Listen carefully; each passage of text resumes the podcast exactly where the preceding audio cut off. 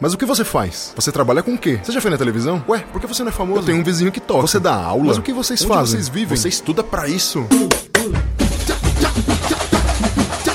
Olá, olá, olá, olá, olá, olá, meus amigos, minhas amigas, meus caros ouvintes e minhas caras ouvintes, sejam todos muito bem-vindos a mais um episódio deste podcast O que os músicos fazem. Eu sou Ulisses Cárdenas, eu sou baterista, sou educador e sou pesquisador, perguntador e investigador de todas essas maravilhas, de todas as possibilidades que nós podemos fazer sendo músicos, musicistas. Estou aqui para desmistificar e para mostrar para todos vocês que têm curiosidade ou que estão no começo da sua carreira e que não têm ainda uma visão muito ampla de tudo que a gente pode fazer dentro desse trabalho maravilhoso que escolhemos, ok? Eu sou Ulisses Cárdenas, como eu já disse, vocês podem me encontrar lá nas minhas redes sociais. No Instagram eu sou ulisses.cardenas.drums, arroba ulisses.cardenas.drums, me segue lá. Também estou no Twitter como Cardenas Drums. Me segue no Twitter que eu também coloco muitas novidades lá, arroba Cardenas Drums. Não deixem de seguir também o estúdio Labituca, que é esse estúdio fantástico, magnífico que está editando e produzindo esse podcast para mim, mesmo à distância. Estamos todos gravando aqui, cada um de nossas casas, remotamente, usando a internet. E o Pedro Zalub e o Mauro Malatesta continuam fazendo esse trabalho magnífico aqui para mim e levando esse podcast para todos vocês. Então não deixem de seguir lá no Instagram, Labituca é, arroba Labituca Estúdio. Não deixem de seguir eles também lá no YouTube. Nós temos um canal, se chama Labituca Estúdio. Sigam lá o canal, né? apertem o sininho, compartilhem ele, comentem, deem curtir. Escutem também todos os podcasts que eles estão lá no YouTube. Se você não tem uma assinatura de streaming ou se você não tem nenhum é, aplicativo de streaming instalado no seu celular, você pode escutar o podcast lá no YouTube. E aí aproveita e compartilha, se inscreve, aperta curtir em todos, ouve lá que vocês vão gostar muito. E agora vamos introduzir aqui o nosso convidado de hoje, ele que é professor, compositor e trabalha agora num, num, projeto independente de One Man Band, é, a banda de um homem, onde ele toca simultaneamente violão, gaita e foot drum. Estamos falando com o incrível, fantástico, inigualável Geraldo Barbosa. Fala aí, Geraldo. Salve, salve, galera. Salve. Muita paz, muita luz para todos aí. E aí, Geraldo, como é que a gente explica para os nossos ouvintes o que é um one-man band? Como é que uma banda pode ser feita de apenas um homem? Acho que é, primeiramente a audácia, né, cara?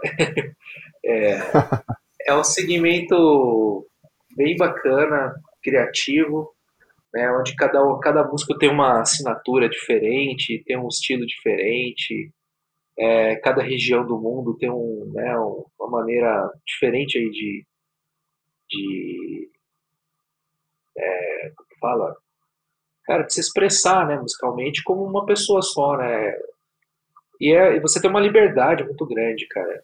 O One Man Band, é, é, eu, eu acho que é quase um Lego, tá ligado? Você pode criar qualquer coisa. É muito bacana. E dentro, de, e dentro, dessa, dentro dessa prática do One Man Band, é, você precisou desenvolver, imagino, uma coordenação motor aí, uma capacidade de poder tocar mais de um instrumento ao mesmo tempo, né? Eu Acredito que não seja igual tocar batera. É, eu sou baterista, como já disse, acredito que não seja a mesma coisa. Mas, cara, tocar o violão, tocar a gaita e cantar ao mesmo tempo e ainda fazer esse foot drum. É, o que, que seria esse foot drum, cara? Cara, é um. Na verdade, para falar um português bem tupiniquim, assim, é, é a bateria de pé, né?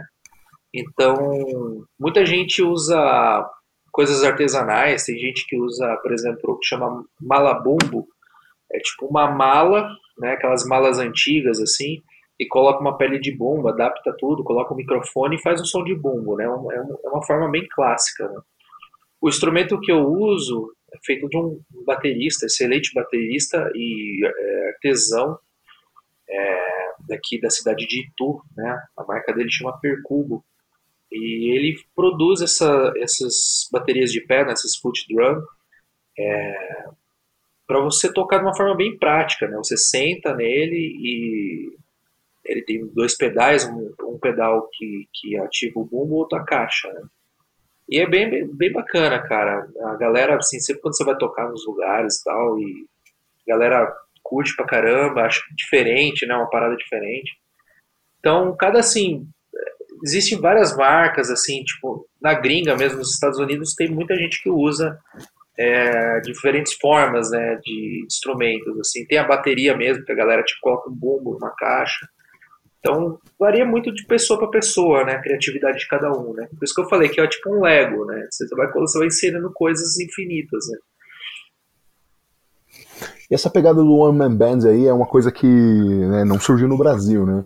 Tem uma origem para essa prática? Algum país é, específico? Ou é uma coisa que meio que surge no mundo simultaneamente, assim como muitas ideias que a gente tem aí na história da humanidade?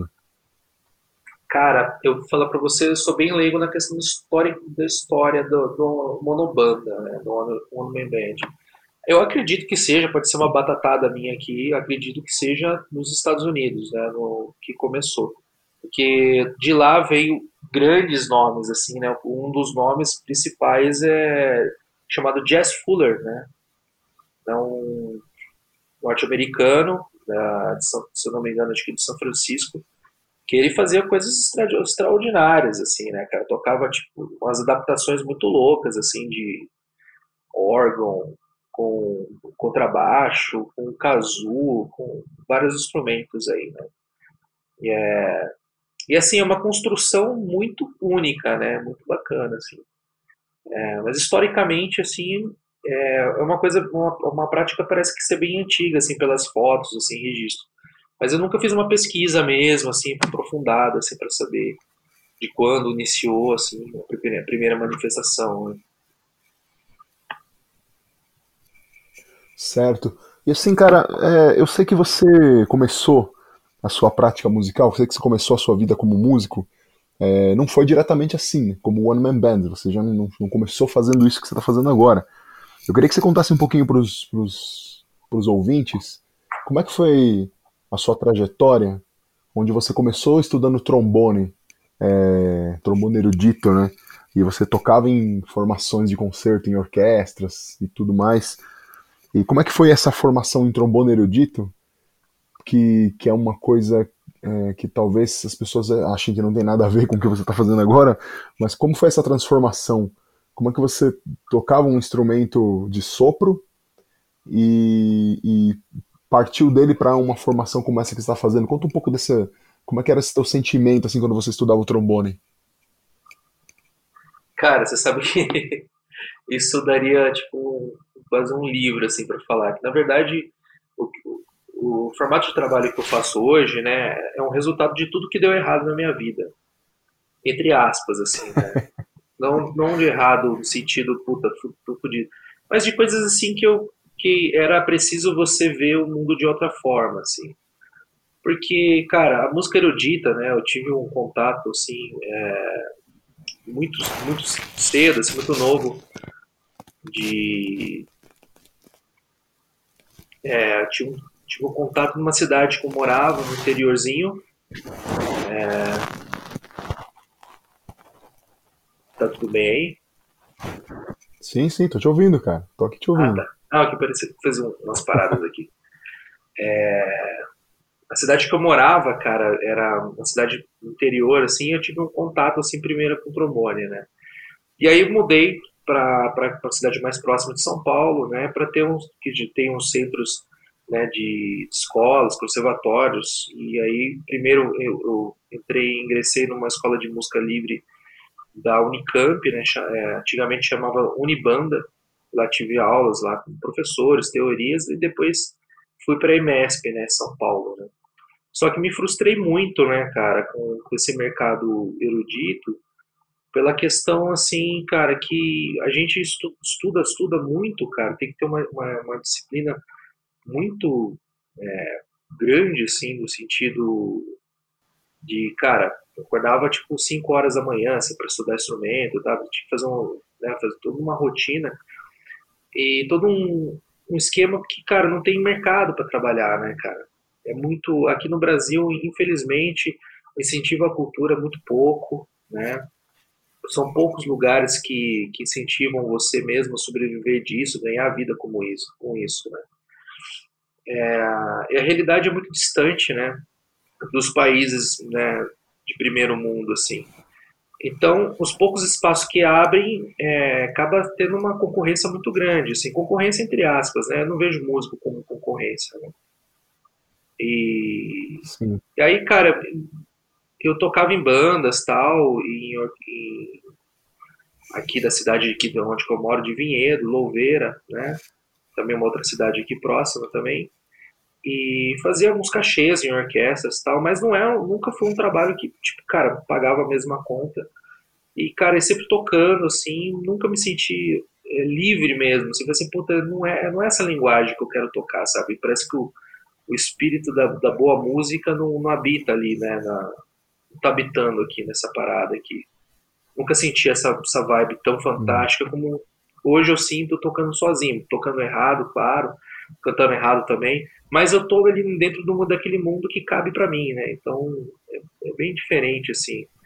Inclusive o trombone está aqui na minha frente aqui, eu sempre olho para ele, ele olha para mim e possivelmente podemos aí ter uma, uma, relação mais amorosa aí e tal, né? É, ele só sai aqui de casa aqui praticamente no carnaval, que aí eu entro uma graninha a mais assim para tocar umas marchinhas de carnaval, né? Mas essa relação da música erudita, Sim. eu adoro, eu amo música erudita, assim, mas é um mercado aqui no Brasil muito injusto, né? Muito cruel e muito injusto, assim. É, eu estou falando assim pela questão de da estrutura mesmo, né? Da estrutura da como que o mercado se disponibiliza para gente, assim, né? Então é uma coisa que também não me sentia muito legal. Né? Eu, eu Tive dois recitais na MSP, cara, que eu tenho até hoje gravado aqui no computador. Sou, e o nome do arquivo em MP3 está escrito um, um, lamentável recital, assim, tipo, cara, extremamente nervoso, muito, porque estava muito, muito preocupado com a técnica, manja. A técnica parece que nessa parada é mais Sim. importante do que aquilo que vem de dentro, né, cara? Que a música em si, né? E essa, e essa parada não é, não é ensinada em nada, cara. Não é ensinada em lugar nenhum. Isso é uma coisa que você que busca, né? É muito raro você ver um professor, um mestre, assim, um cara que chega, vai ensinar um instrumento, mas ele, ele ensina a puxar algo que tem de dentro de você, né? Mas a gente fica preocupado com afinação, composição, com ritmo, com piano, com não sei o quê. A gente esquece o principal, né? É, cara, me parece que, né, pelo que você está falando, a música erudita te impunha algumas regras, né? Te colocava algumas algumas limitações e te impediam de fazer, de expressar o que você estava querendo expressar naquele momento, né? É, você acha que talvez então se essa, essa linguagem, você, você, acabou de falar ali, né, que a linguagem era errada, talvez essa não fosse a mesma linguagem. Só, só pra gente tentar refletir um pouquinho mais sobre isso que você falou, cara, porque eu acredito que muita gente vai te ouvir pode pensar, não, meu, o cara não, não esse cara tá errado, porque eu tocando lá me sinto assim, assado, mas eu, se eu for dar meu testemunho também aqui, falar tipo de todas as impressões que eu já tive de tocar em esse tipo de formação, é, não, não, me parecia também muito um lugar muito muito aberto assim, né? Lógico que eu não estou aqui fazendo um juízo de valor para o que é boa música ou, ou não. Eu não, não, nem consigo fazer mais esse tipo de juízo de valor, mas eu consigo entender que a gente se sente bem em um lugar e em outro não certo? É... E como é que você, como é que você foi doloroso se, se, se separar? Porque você, sabe, é uma coisa que, cara, você tá com aquele instrumento a vida inteira e aí, como você falou, né, o trombone tá aí te olhando, você olha para ele, mas você só pega ele no carnaval. Tem, tem, teve algum choque nessa separação de você com o trombone para você poder partir para música popular do jeito que você partiu? É, antes de responder essa pergunta, eu quero também então, a, é, isso que eu estou falando da questão da, da música erudita, do, da, essa é uma visão do meu mundo, né, das coisas que eu como eu vejo, né. Então, muita gente é, tem todo o direito de discordar também de tudo que eu estou falando. E claro, claro. Essa, né? Essa questão do eu esqueci a pergunta agora. Desculpa aí. Qual foi a sua pergunta separação, essa, separação, essa, separação sua do trombone, assim, que foi um instrumento que te acompanhou de, desde tão pequeno, cara. Você pegar e se separar dele, foi doloroso ou não? Foi, foi um alívio? Cara, você sabe que tudo que tudo que é mudança de paradigma, de coisas na nossa vida, é, sempre causa uma dor, né, cara? Porque a gente precisa desconstruir coisas, né? Quando a gente desconstrói, dói pra caramba, né, velho? Dói, é, dói a questão de, de, de você olhar mesmo para si, cara. Eu não, não dei certo para isso, eu não tenho talento para isso, é, não dei conta disso mesmo e eu preciso encontrar outra forma. Eu amo música, e eu preciso me construir de uma outra forma, saca? Então, assim, essa aqui não é minha vibe, esse aqui não é meu, né, meu clube, meu clube, meu minha camisa do meu time, então né, eu fui procurar outras coisas, né? Mas essa essa separação assim é, me ensinou muitas coisas, na verdade, né, cara? Se eu não tivesse talvez essa vivência de conservatórios, de aulas, né, que são mais teoricamente um pouco mais rigorosas, assim, mais rígidas, assim, cara, eu não, talvez não teria muita parte da formação de música que eu tenho hoje, né? Eu tive professores fantásticos, maravilhosos, né? Não, não quero também colocar os professores culpados porque não fui, não consegui é, seguir uma carreira de trombonista erudito, né? Mas é, essa separação, eu acho que ainda não ocorreu, assim, eu, eu, eu, quero dar ainda alguma algum sentido ainda para esse instrumento. Talvez ainda no formato One Man Band, né? que hoje a, a, tecnologia ajuda bastante. Né? Eu uso o Loop Station, que é um, para quem não sabe, é um pedal né, de, de, de, de gravação simultânea. Né? Então você pluga lá qualquer instrumento e você grava ao vivo qualquer coisa, base, ritmo, qualquer coisa, e você pode solar outros instrumentos. Né? Então ele te dá essa liberdade. E eu quero é, usar o trombone mais para esse sentido assim mais livre assim de, de músicas populares tal né principalmente pro jazz assim legal e quando você e quando você falou assim ah cara não esse lance de, de orquestra não é minha praia e você partiu para outra você foi direto para fazer one man band ou teve uma transição ali você fez tocou outros instrumentos tentou tocar em bandas como que foi essa transição até chegar no one man band na verdade, a transição foi, foi, foi bem louca, né, cara? Porque depois eu conheci você na Uni Santana e a gente conhe, se conheceu assim, né, cara, no mesmo, no mesmo Portugal lá, que a gente ia comer lá o Bauruzinho lá.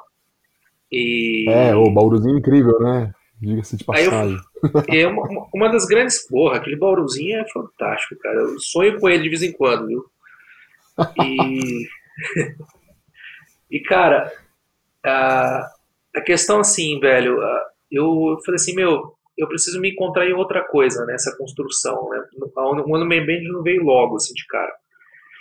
E foram vários processos. Uma coisa que eu amo fazer, que eu tenho uma paixão muito grande, eu também é, é ensinar, dar aula, né? E aí quando eu entrei na, na faculdade, né, de licenciatura, com o intuito de, de ser professor mesmo, né, trabalhar com isso tudo. E assim que eu entrei, ingressei no 2012, se eu não me engano. Não, é 2012, eu acho. É, primeiro semestre de 2012, se eu não me engano. Né, na Uni Santana. E já no segundo semestre a gente já podia dar aula, né, no estado já, né, a partir do segundo semestre. Aí teve todos os problemas tal. E acabei indo para uma outra faculdade e aí tal, aí comecei a dar aula no estado e aí curti pra caramba. É um trabalho bem cansativo, né? Para quem aí dá aula no estado sabe o que eu tô falando. É um trabalho que esgota bastante, né, cara? A questão de, de é, social mesmo das, das escolas, né? É bem complicada essa parada. E... É, a sala de aula, a sala de aula tira uma energia de você que eu não sei explicar, mano. Quando eu saio da sala de aula, no dia que eu dou aula na sala de aula para as crianças, né, na, na, escola regular, eu saio devastado, assim. Não, não no mau sentido, né? Mas assim, eu saio esgotado, cara. Eu saio em choque. É. Embora eu goste muito gasta. de fazer isso, mas gasta, né? Gasta uma energia monstruosa, né, cara? E, e, cara, mais uma vez o Estado também começou a incomodar nessa questão também de. Assim, cara, tem várias críticas para falar assim, da, da, questão da, da, educação, né? Isso renderia uns 50 podcasts aqui para falar sobre isso. E aí Ixi, eu... cara, se a gente for falar. Aí eu fui para o trabalho social, para um projeto social aqui da minha cidade, que me apaixonei. É, não trabalha direto, não trabalha para a Secretaria da Educação, mas para a Secretaria da Assistência Social. E aí ensinava é, música para molecada, mas não uma música no sentido de escola, assim, né? A música como, como instrumento transformador social, né? Que era um, era um trabalho de, de, de prevenção, a prevenção social para que as crianças tirassem as crianças do tempo ocioso delas, de escola, né, fazendo tipo um contraturno, né, e só que eu comecei assim, nesse projeto sem recurso nenhum, sem material, sem nada, e o que me ajudou pra caramba foi as aulas de, de percussão corporal, que foi muito legal, né, é, saindo desse, desse segmento depois do projeto social, né, acabou meu contrato, tudo, fui embora dali, e aí falei assim, cara, tô com puta vontade de tocar em bar, cara, tô com uma vontade. E aí eu fui inserindo, tipo, fui tocando voz e violão e gaita, depois eu fui colocando um pandeirinho no pé, né, um, um meia-lua no pé. E aí comecei, eu sempre pesquiso muitas coisas assim de, de som de rua, sou muito apaixonado por é, artistas de rua, assim, sabe, em geral. E aí eu vi uns caras tocando vários instrumentos ao mesmo tempo, sabe, é, bumbo, caixa, umas paradas muito loucas, assim, tipo guitarra, os caras fazendo looping e tal. Falei, cara, eu tô com vontade de fazer umas paradas assim, né, cara? Mas só que é, é um pouco difícil de chegar muitos recursos legais aqui pra gente, né? Aí o primeiro que eu, o primeiro instrumento que eu usei assim é chamado de foot, é, não é foot drum, né? Desculpa, é ah, esqueci o nome do, da parada. É, é stomp alguma coisa que você fala, né? Foot Isso. stomp, né? Stompbox. Stompbox. Stompbox, é, isso mesmo. É. é. uma, é uma caixinha, né? Um, um tipo uma, um pedacinho de madeira meio oco, assim. Que no meio ele tem um, tipo um captador, né? Um, algo que capta o som, né? E você bate nele. Ele dá um. Ele simula um som de, de pisada, né? De blues, assim. Que o blues tem muito essa pegada do, os caras gravavam o cara tocando, né, um violão, uma gaita e tal, e, e gravava também, um, colocava o microfone dele batendo no pé, né? Batendo o pé no chão, né? Geralmente o chão de madeira e tal. E sempre achei muito legal essa parada. E aí depois eu fui conhecendo aqui os artistas aqui da região, que tem um, um músico aqui que eu sou muito fã, um grande amigo meu, é, daqui de Itu, chamado Murilo Augustus. É, um one-man band, compositor, toca, canta músicas autorais, fantásticos, cara demais. E aí ele é, desenvolveu junto com o Thiago da Percurva esse instrumento, né? Aí que eu segui, aí comecei mesmo a entrar de cara mesmo nesse, nesse mundo de One Man Band, né? Cara, e assim, você falou do blues aí, e eu sou um grande apaixonado pelo blues, tenho banda de blues, faço parte do Blues de Dois e Banda. É, você já era, e eu sei que você também é apaixonado né, pelo blues, você já era bluseiro quando você tocava trombone na orquestra? Você já era ligado ao blues ou o blues veio depois também? Cara, o blues ele vem junto no embrião, cara. Não sei. É uma parada é, que não tem nem explicação, assim. Acho que se, se, lá, se alguém acredita em vida após a morte, sei lá, vidas aí, pra. Eu acho que veio dessas paradas aí, cara. É, blues e e música celta também, eu sou muito apaixonado por música celta. São duas coisas que me tocam muito, assim. É... Mas o blues, cara, é uma coisa que, sim, cara, desde criança sempre me tocou. E eu tive um contato muito bacana com blues com, com o filme uh, Encruzilhada, né? Crossroad, aquele filme do, do menino lá do, do, do Karate Kid, eu esqueci o nome do ator, né? Um filme clássico do blues que parece. Eu não lembro, mas é, mas é o Daniel San. Isso, o Daniel San, todo mundo sabe. É. Esse filme sabe, pra cara, mim eu nunca foi. assisti esse filme. Pô. Hum. Não, preciso assistir esse filme, né? Eu, só, eu, eu, tenho alguma. Eu já vi algumas cenas clássicas, que é o Daniel San fazendo uma, um duelo de guitarra com o Steve Vai. Né?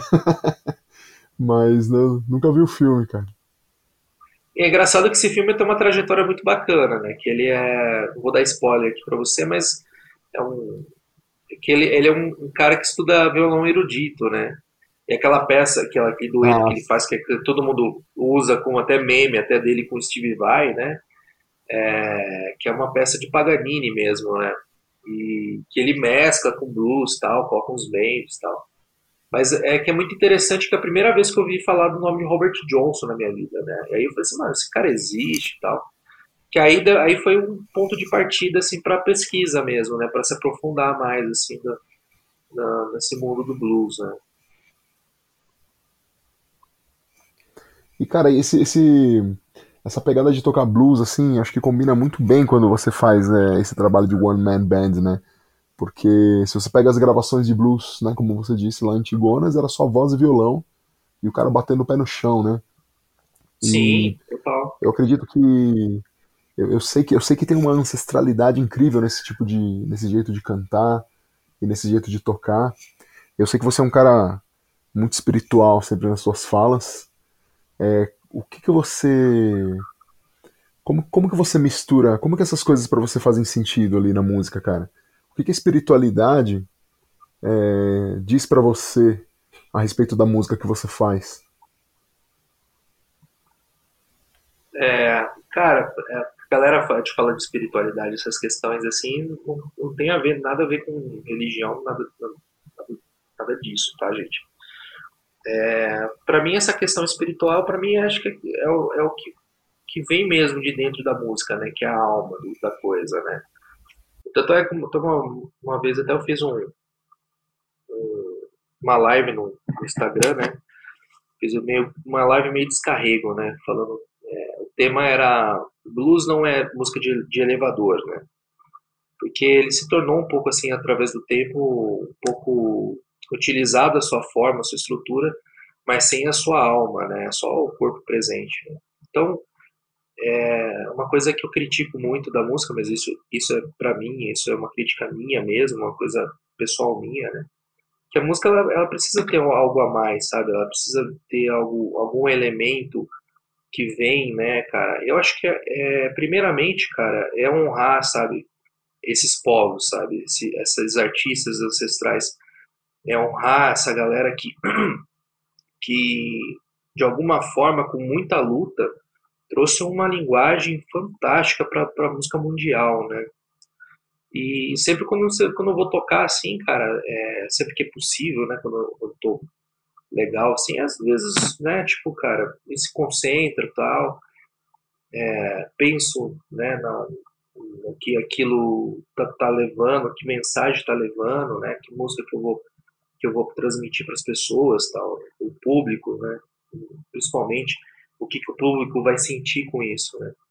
Porque eu acho muito, muito ruim, né? Quando a gente vai fazer um som, vai tocar em alguns lugares e às vezes a gente está to totalmente desconectado do que a gente está fazendo no presente. A gente está pensando muito, às vezes, no tempo, na, na, hora que vai acabar a música, na hora que vai acabar o show.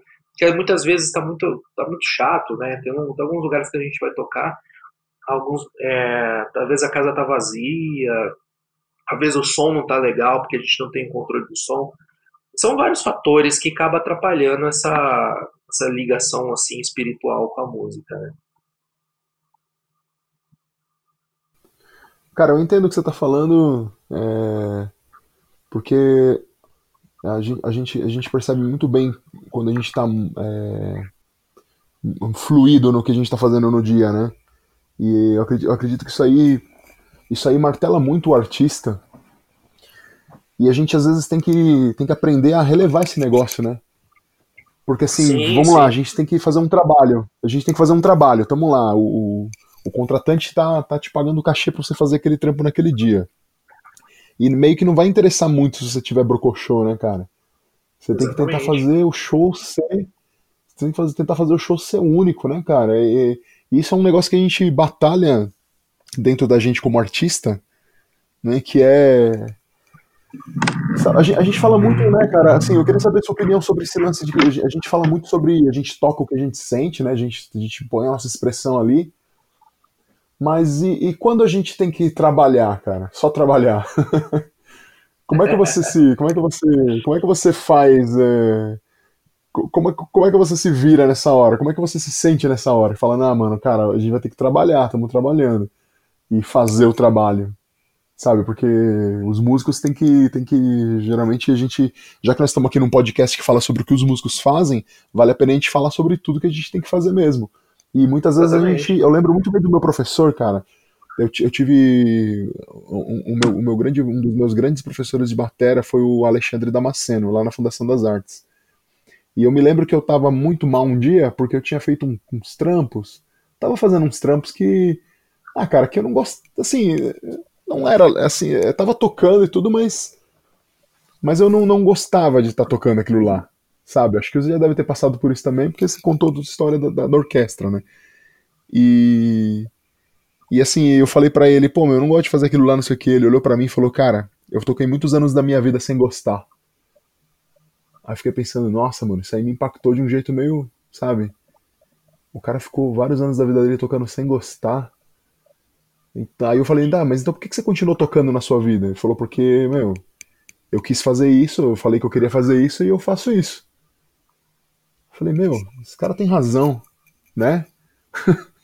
Sempre me marcou, cara. E aí, dali pra frente, eu consegui, sabe, eu consegui relevar quando eu preciso estar exclusivamente trabalhando ali, assim, tipo, a cabeça só, só está executando o instrumento, né?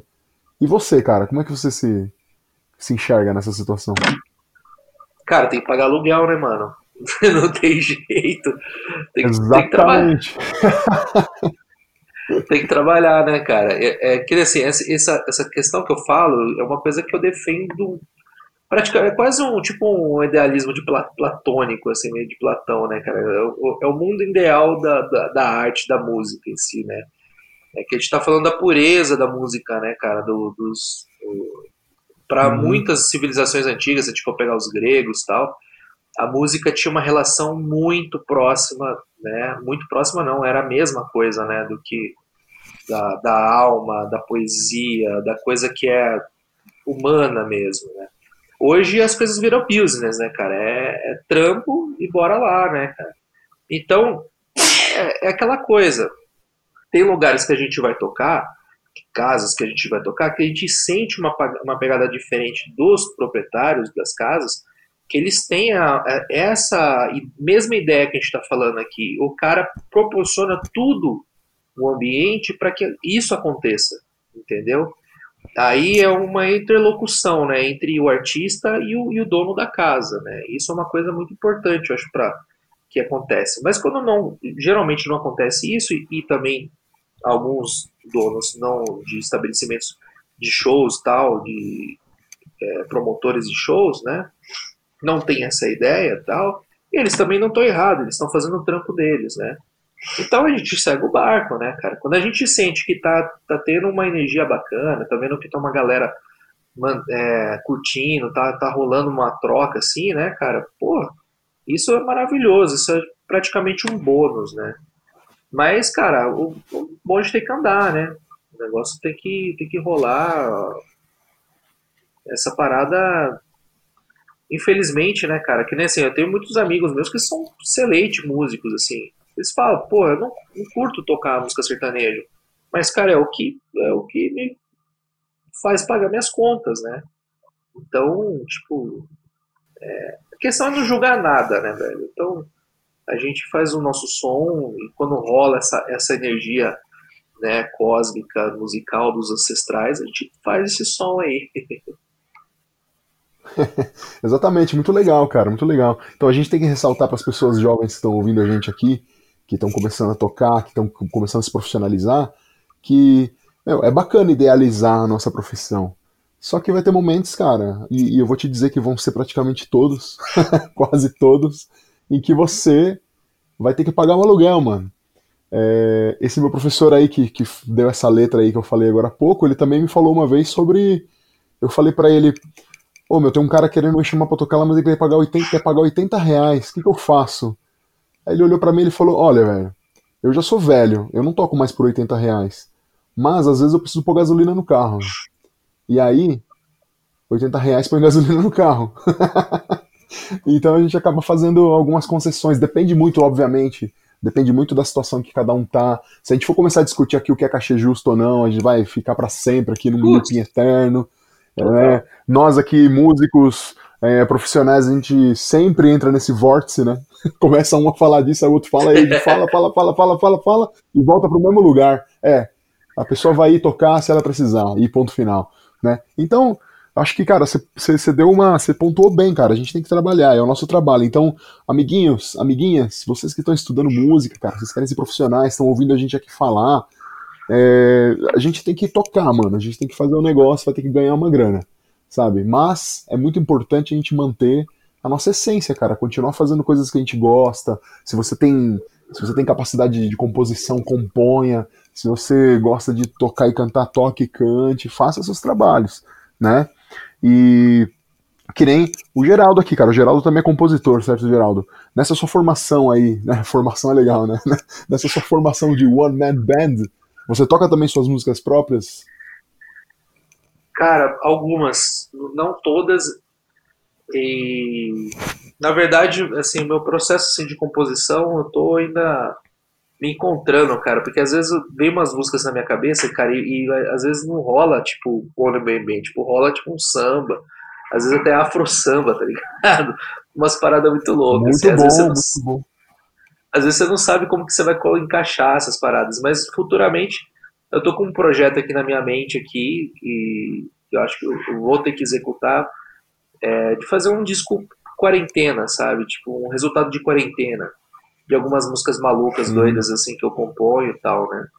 Mas no show em si, é, eu sigo praticamente quase o script, assim, de, desse repertório, dessa linha de blues e folk, né? Porque é a que a galera sempre me chama para tocar. Eu toco, além desse repertório, é, algumas músicas também um pouco mais doidas, assim, sempre coloco, tipo, um The Doors, umas coisas mais mais psicodélicas, assim, tipo uns beats, uns, beat, uns beats meio psicodélicos, porque eu, como eu uso o pedal de looping, né? E aí dá pra me loopar, fazer umas doideiras, fazer umas improvisações, aí fazer umas coisas, aí depois eu volto de novo no tema. Essa liberdade no Main Band é muito legal, cara, muito bacana. Ô Geraldo, e como é que é a reação das pessoas, cara, quando te vem no One Man Band, assim? Você chega lá, porque todo mundo tá acostumado, né, em, em ouvir um voz e violão, ou um, voz e violão com um percussionista junto, que talvez o percussionista às vezes cante também. Estamos acostumados com isso. Mas você chega lá sozinho e, meu, saca um bumbo e uma caixa para tocar nos pés, toca gaita, canta e toca o violão ao mesmo tempo, cara, isso dá uma pressão muito louca, né? Assim, como é que é a reação das pessoas quando te vem fazendo isso? Cara, muito positivo, muito positivo. Esse trabalho foi, acho que, o trabalho mais próximo que eu fiz na minha vida, assim. Porque, cara, tava me rendendo show de terça pra, terça domingo, praticamente, assim. Eu tava fazendo, em média, aí, tipo, entre 18 a 20 shows por, por mês, assim. Tava, tava rendendo legal pra caramba, sabe? É... E, e, cara, muitas pessoas me, chama, me chamavam pra, pra fazer eventos particulares, né? Festas a galera curte pra caramba, cara. Galera, as pessoas gostam porque é, visualmente é, é você vê lá o cara tocando, fazendo um monte de coisa ao mesmo tempo, a galera chama muita atenção. Né? O pessoal gosta, cara. A galera gosta bastante, assim. E assim, então já já deu a letra também de que o mercado é bom para isso, né? É, é, muito mais fácil assim contratar um cara, né, fazendo para fazer o som do que contratar uma banda que vai ter três, no mínimo, pessoas, até quatro, cinco, seis pessoas, dependendo da formação, né? É, você acha que você ganha muito nisso também?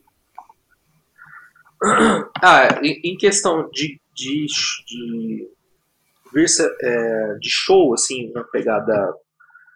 É, sumi a palavra na, na minha cabeça agora. É, na questão de show, assim, bacana, cara. Dá, dá bastante, a galera chama bastante, assim, essa, uh, as paradas aqui para fazer o show. Desculpa, cara, me perdi aqui no raciocínio aqui. é, assim, a, é muito mais fácil contratar um cara, né? Então, meio que assim, a gente, é, é uma versatilidade fica, fica também isso aqui, é uma, é uma é muito interessante para as pessoas que estão que, que, que ouvindo e que, são multi-instrumentistas, né? É, por exemplo, eu, eu não sou, só toco batera e um pouco de percussão ali, arranho na percussão. Então já esse trabalho já não seria para mim, né? Obviamente, cada um, cara, cada um busca seu, faz o seu esquema, né? Mas esse esquema de one man band, acredito que seja muito mais é, muito mais lucrativo, tenha muito mais retorno financeiro, né? Para você, como você falou, você tinha 28 shows no mês aí, 25, né? É, show pra caramba, né? E, e aí, no caso, você consegue fazer um bom pé de meia, não é isso? Sim, total. É porque chama mais atenção, né, cara? E, por exemplo, na questão do som, né? A, por exemplo, você tá tocando percussão, violão, gaita e fazendo looping ainda, fazendo solo tal, é como se tivesse uns, uns três, quatro músicos, né, tocando ao mesmo tempo. Pro dono, do, pro contratante, pro cara que tá te contratando, é muito lucrativo isso, né? E, e, praticamente você não ganha uhum. muito mais. Você não ganha pelos quatro, não, entendeu? você só está trabalhando um pouquinho mais.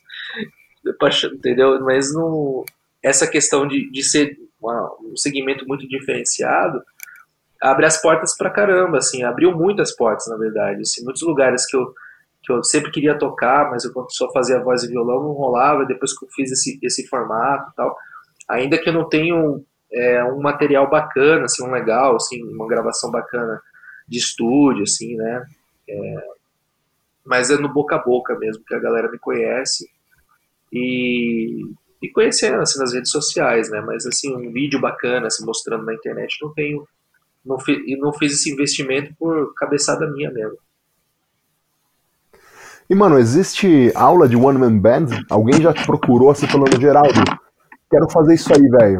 Me ensina, me ensina a fazer isso, isso que você faz. Eu quero ser one man band. Existe um, uma maneira de ensinar alguém? Tem uma metodologia para isso? Cara, na verdade não tem, cara.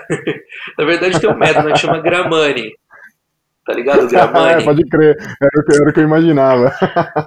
para quem não sabe, o Gramani é um método de, de, de de ritmo, de leitura rítmica, assim, que você mexe os pés, os braços. Né? Bem legal, né? eu era, e cara, eu era horrível, eu era horrível, horrível, eu sou horrível nisso. Horrível, horrível. Não, que é isso? Não, é sério, eu sou horrível, horrível.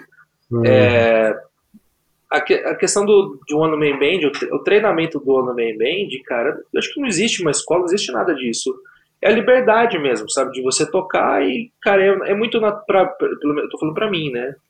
Pelo menos meu sim, exemplo, assim, foi muito natural. Questão muito natural, assim, de. Tanto é, cara, que às vezes eu vou tocar em lugares que eu só tô tocando, só usando voz e violão, só, não sei, uma percussão, nada, e as duas pernas não para, cara, não para. E eu tento parar com isso, cara, e as pernas ficam tocando, velho, sem nada para tocar, né? isso, isso, isso é, uma, é tipo o Charlie Chaplin daquele filme Tempos Modernos, né? Que ele sai do, da fábrica lá com. com... é a mesma coisa, assim. É, né? é, exatamente. Quando você vai tocando, você fica com as perninhas lá, cara. Mas isso é um exercício, cara. Existe muita coisa que eu preciso treinar, assim, de questão de coordenação, independência de membros. Você com batera sabe falar muito melhor do que isso, né? Que tem um estudo, né, que você faz para cada membro, né, o, o, o, braço esquerdo, direito, a perna esquerda, direito, para cada, cada ritmo diferente, né? Eu vi um vídeo seu tocando uma música, um, fazendo um ritmo chileno, cara, que eu achei muito bacana, né? Você fazendo a, o pé, a ah, mão, sim, sim, é. tocando, é Chama... muito bem. Ah, sim, sim, nesse vídeo eu tava fazendo uma espécie de clave de um ritmo chileno que se chama cueca. É uma dança, né? É uma dança lá no Chile e e ela tem uma polirritmia, assim. E aí, para quem não sabe, polirritmia é quando você toca ritmos diferentes um em cima do outro. Como posso explicar isso? É meio difícil explicar aqui no áudio, assim, eu acho. Mas polirritmia são, são ritmos. São ritmos de, de, de, de divisões diferentes, assim, que estão sendo tocados ao mesmo tempo, né? Isso é bem legal. É, para você poder treinar independência, existem alguns métodos de bateria que a gente usa. Tem um que se chama New Bleed, que é bem, bem conhecido. E dá, dá pra, meu, dá pra estudar. E tem o Gramani também, pô. O Gramani é legal pra caramba. Eu fazia isso quando eu era moleque lá na Fundação das Artes e me divertia bastante com esse método. Sim, muito legal. Mas é isso. Ô, Geraldo, cara, o One Man Band então é uma boa opção aí pra, para nossos amigos poderem trabalhar, né? As pessoas que tocam mais de um instrumento e que, e que tem aí uma, uma proficiência rítmica aí para usar pés e mãos e voz ao mesmo tempo, independentemente, né? De forma independente, para poder trabalhar, cara. Muito bom, velho, muito bom, cara. É... Eu acho que, galera, se vocês quiserem saber mais sobre o One Man Band, é, mais pra frente aqui o, o Geraldo vai dar os, vai dar os, os toques dele aqui a respeito disso. É, você quer falar mais alguma coisa, cara, para terminar sobre, sobre essa formação que você faz, sobre esse, esse, jeito de trabalhar? Não, cara, é só isso mesmo, cara. É, é um ano bem bem de liberdade, cara. Eu, não, é uma coisa que é, eu vem me, mesmo do meu cerne mesmo, cara dentro de mim mesmo, essa parada. Então é um, é um formato que deu certo para mim e para vocês aí também que estão ouvindo, que às vezes, ah, porra, fez uma banda, não deu certo, fez outra banda, não deu certo porque briga com baterista, briga com baixista, ou às vezes dá aquela, aquela incompatibilidade clássica né, de bandas de repertório, não, porque eu gosto de fulano, porque eu gosto de ciclano, você faz você mesmo, cara, pega suas paradas, pega uns, peda uns pedaços de, de, de percussão, você pode você pode criar você mesmo o seu set. Tem um documentário muito bacana que eu indico para todos, só que infelizmente está totalmente em inglês. É um documentário sobre One Man Band. Se procurar One Man Band é, no YouTube, vai ser um dos vídeos lá, documentário One Man Band. Vai parecer uma, esse documentário parece uma porrada de, de, de estilos e gêneros de, de One Man Band, principalmente dos Estados Unidos, né? Tem uns caras muito loucos, tem um cara que tem uma, tipo, um capacete, assim, ele fez um microfone com, com telefone de orelhão, assim, sabe, com, pra captar o um negócio, que é, tem uma, um segmento muito legal que eu curto muito, que é um, um cara, para mim, um dos melhores, maiores One Man Mendes aqui do Brasil, que representa essa, essa parada, que é, chama Chucrubini Man. Para quem quiser, é, só pesquisar aí Chucro Billy Man. Ele é do Rio Grande do Sul, né? Desculpa, ele é de, de Curitiba e ele faz show no mundo inteiro, né? E a, o estilo dele de som, cara, é o mais tosco possível, mais tosco no, no sentido bom da palavra. Tá? Tipo, ele cria a caixa dele, uhum. Ele fura o alto-falante é rústico, dele. Né? É rústico, ele, pega, ele toca com uma viola, e aí, só que a viola de, das cordas, né, ele tira e as cinco cordas e fica só né, com a metade das cordas lá, porque ele falou que ele ficava muito chapado para tocar e afinar as 10 cordas ficava meio difícil, né? Então, cinco cordas facilitava mais a vida dele. E, e aí, cara, ele usa tipo um megafone, usa umas paradas, ele usa uma parada muito louca, assim. Eu acho muito legal, assim, muito criativo, assim. Então, a galera que quiser pesquisar, é Chucro Billy Man. Billy de Rockabilly Man. Uhum. Chucro Billy Man. Chucro Billy Man. Esse cara é muito fantástico, é muito doido. Tem um vídeo dele tocando na, na Lapa, em, é, em Sampa, cara. Muito legal, cara. Ele tá tocando assim, parada, e ele usa aquele. aquele. Ah, ah esqueci que é. Sem, aqueles cabos sem fio, né? Aqueles. De, que você pode tocar vontade, assim, não tem. Eu esqueci o nome dessa parada. Eu sou guitarrista e não sei falar o nome do negócio. Transmissão, Mas, enfim, transmissorzinho, né? Isso, transmissãozinho. Aí ele ficava tocando essa parada, velho, e aí, tipo, do nada ele parava de tocar, ele entrava na fila do busão, ele entrava dentro do busão tocando, tal, um negócio doido, frenético, ele voltava, tocava. Puta vibe legal pra caramba, quem curte essas vibes meio doidas, assim, é, um, é uma boa dica aí Muito pra... bom, cara. Muito bom, muito bom. Meus amigos, minhas amigas, a gente está chegando ao final aqui da entrevista. Estamos, é, vamos chegar aqui nas perguntas que vocês estão acostumados a escutar todos os nossos ouvintes, os, os nossos convidados, ouvintes são vocês. Vocês, ouvintes, estão acostumados a ouvir todos os convidados respondendo essas perguntinhas. E com o Geraldo não vai ser diferente, não, cara.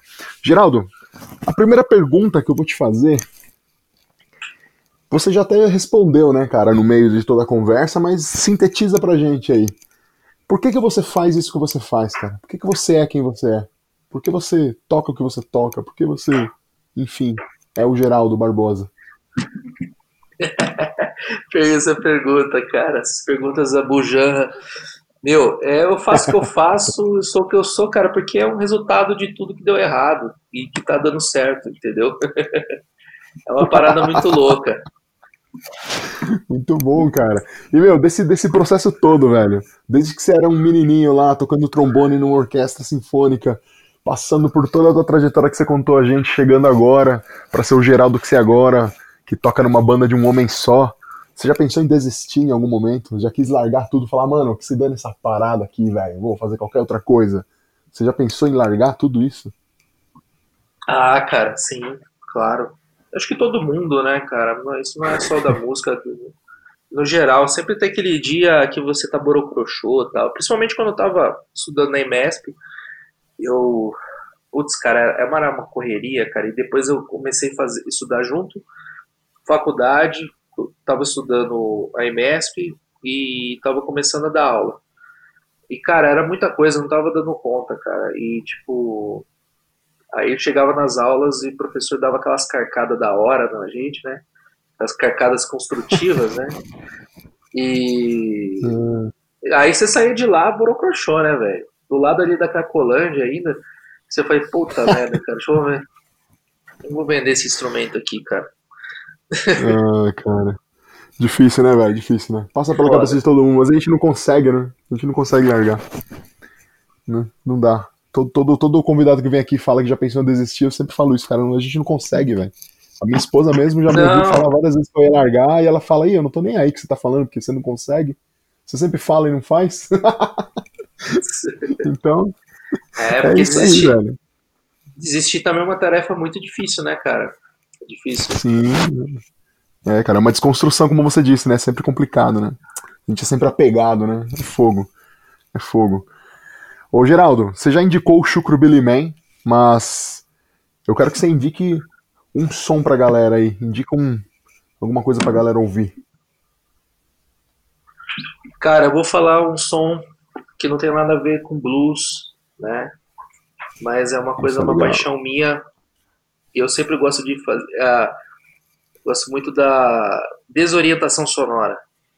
É, vou indicar uhum. para a galera escutar, por favor, gente, escuta Buena Vista Social Club, música cubana de qualidade. Tá, aí, tá nas plataformas Buena aí. Vista. Buena Vista, Buena Vista. Muito legal, né, velho? Muito legal. E. Geraldo, Agora é o momento da lojinha, agora é o momento em que você vai vender tudo que você pode vender, cara. Quando eu contar um, dois, três, você vai vender tudo, velho. Dá um jeito. Oferece tudo que você pode pra essa galera aí. Um, dois, três e vai. Cara, eu sou um péssimo vendedor, mas vamos lá. É... Por isso que eu sou músico. Meu, é... Bom, é só me seguir no Instagram, né? Arroba Geraldo Barba Blue que é um nome artístico que eu uso aí para esse segmento de monobanda, de one man band. E lá, é, sempre que for possível, eu estou postando vídeos e estou fazendo algumas lives também com amigos e tocando também, né? Juntamente com essa, por causa aí dessa pandemia, estamos afastados de palcos, então geralmente aí eu peço contribuições para a galera, espontâneas aí, né? para ajudar assim na para pagar as cordas aí do, do, da, das guitarras aqui do violão. E eu tô fazendo eu tô fazendo alguns trampos aqui. É, na verdade é um trabalho conjunto. Eu tô fazendo com os amigos aqui de Vinhedo. É, então tô juntando com quatro amigos, desculpa, mais três amigos que são é, músicos, artistas, também uh, que trabalham com mixagem, essas paradas, que a gente está começando a. Vamos aí criar uma página, tudo, para vender conteúdos de, de vinhetas para quem é criador de conteúdo, de podcast, né, youtuber, tá, a pessoa, o cara aí está precisando fazer um documentário, alguma coisa do trabalho e precisa de um trabalho autoral, né, de uma música específica, a gente está produzindo essa parada, né? E esse projeto aí está um projeto nome protótipo ainda, não é um nome definitivo, mas ele vai chamar basicamente Tricoma.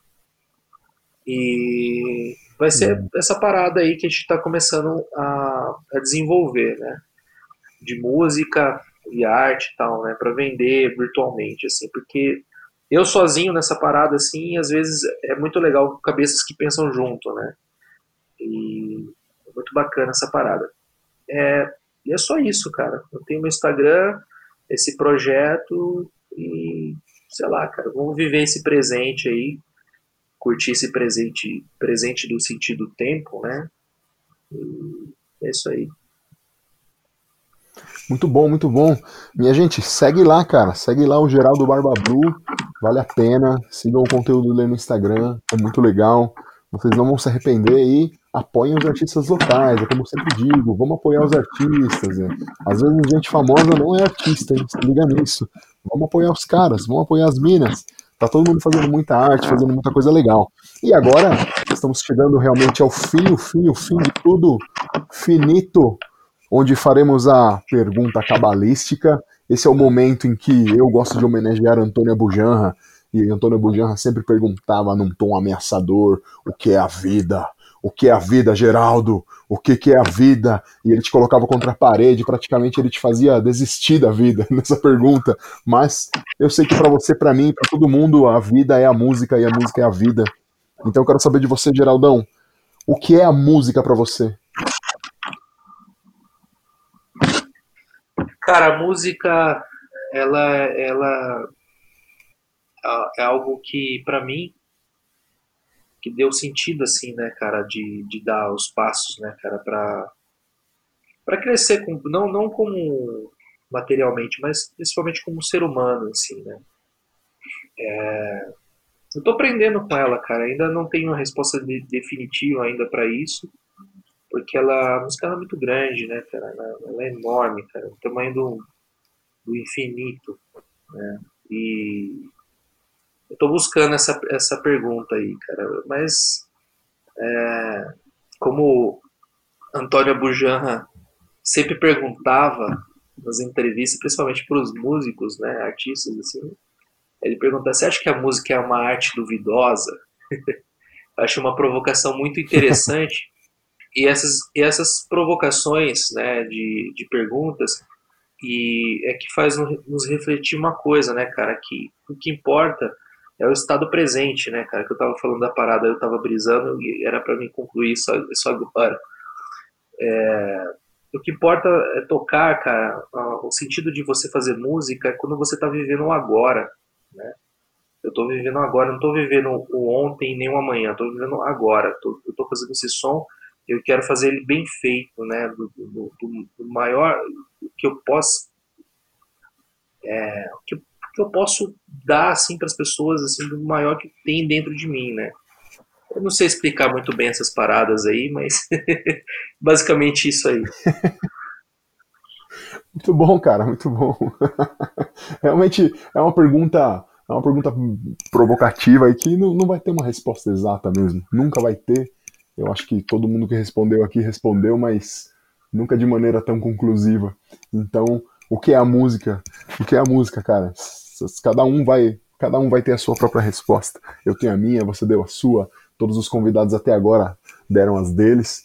E eu pretendo fazer um compilado aí dessas respostas em breve. E é isso aí. Geraldo, muito obrigado, cara. Foi um prazer ter você aqui. Foi um prazer que você tenha aceitado esse convite. Que bom que você doou um pouco de tempo para ficar com a gente aqui conversando nesse momento. Você tem agora um minuto para dar o, o seu, sua última palavra, seus, seus últimos recados. É isso aí, galera. Muito obrigado aí quem ficou aqui até o final. É, desculpe as batatadas aí de, das palavras né, trocadas, erradas, mas é isso aí. É, é, estamos aí buscando o sentido dessas palavras aí, né? Que ainda não conseguimos encontrar, né? Muito obrigado, Ulisses, pelo convite. Muito obrigado mesmo. É um prazer trocar ideia sobre isso sobre, sobre música, sobre. Enfim. É, valeu, galera. É isso aí, meus amigos, minhas amigas, meus ouvintes minhas ouvintes. Esse foi Geraldo Barbosa, conhecido como Geraldo Barba Blue. Sigam ele lá nas redes sociais, hein, meu? Não deixem de seguir esse cara que ele é fantástico. Muito obrigado por vocês. Por vocês. Ah, eu tô me enrolando todo. Muito obrigado por vocês chegarem até aqui nesse momento com a gente. Obrigado por ter ouvido até o final. Vocês são as pessoas mais importantes desse podcast. Sem vocês ele não existe. Muito obrigado mesmo por estarem aqui. Voltem sempre. Espero que vocês continuem ouvindo e gostando. Não se esqueçam, me sigam lá nas redes sociais. Eu sou ulisses.cardenas.drums. Isso no Instagram, no Twitter eu sou o Cardenas Drums. E não deixem de seguir também o Labituca Studio lá no Instagram, arroba Labituca Studio, lá no YouTube, Labituca Studio. E é isso aí, meus amigos e minhas amigas. Sejam, é, sejam todos é, como se diz, quero dizer palavras bonitas, mas não consigo. É isso aí, a gente vai chegar no final. Sejam todos contemplados pela música, é isso que eu queria dizer. Façam muita música, façam muita arte, respeitem os artistas, respeitem a arte, respeitem todos os artistas. Não tem arte maior que a outra. Todo mundo tá fazendo a sua, todo mundo merece respeito. Muito obrigado. Bebam água pra caramba, fiquem hidratados mesmo e. E é claro, não deixem de escutar esse podcast toda semana. Muito obrigado, tchau. Este programa foi gravado no estúdio Labituca. Produção, edição e direção Pedro Zaluba e Mauro Malatesta. Pauta Ulisses Cárdenas. Façam música, não façam guerra!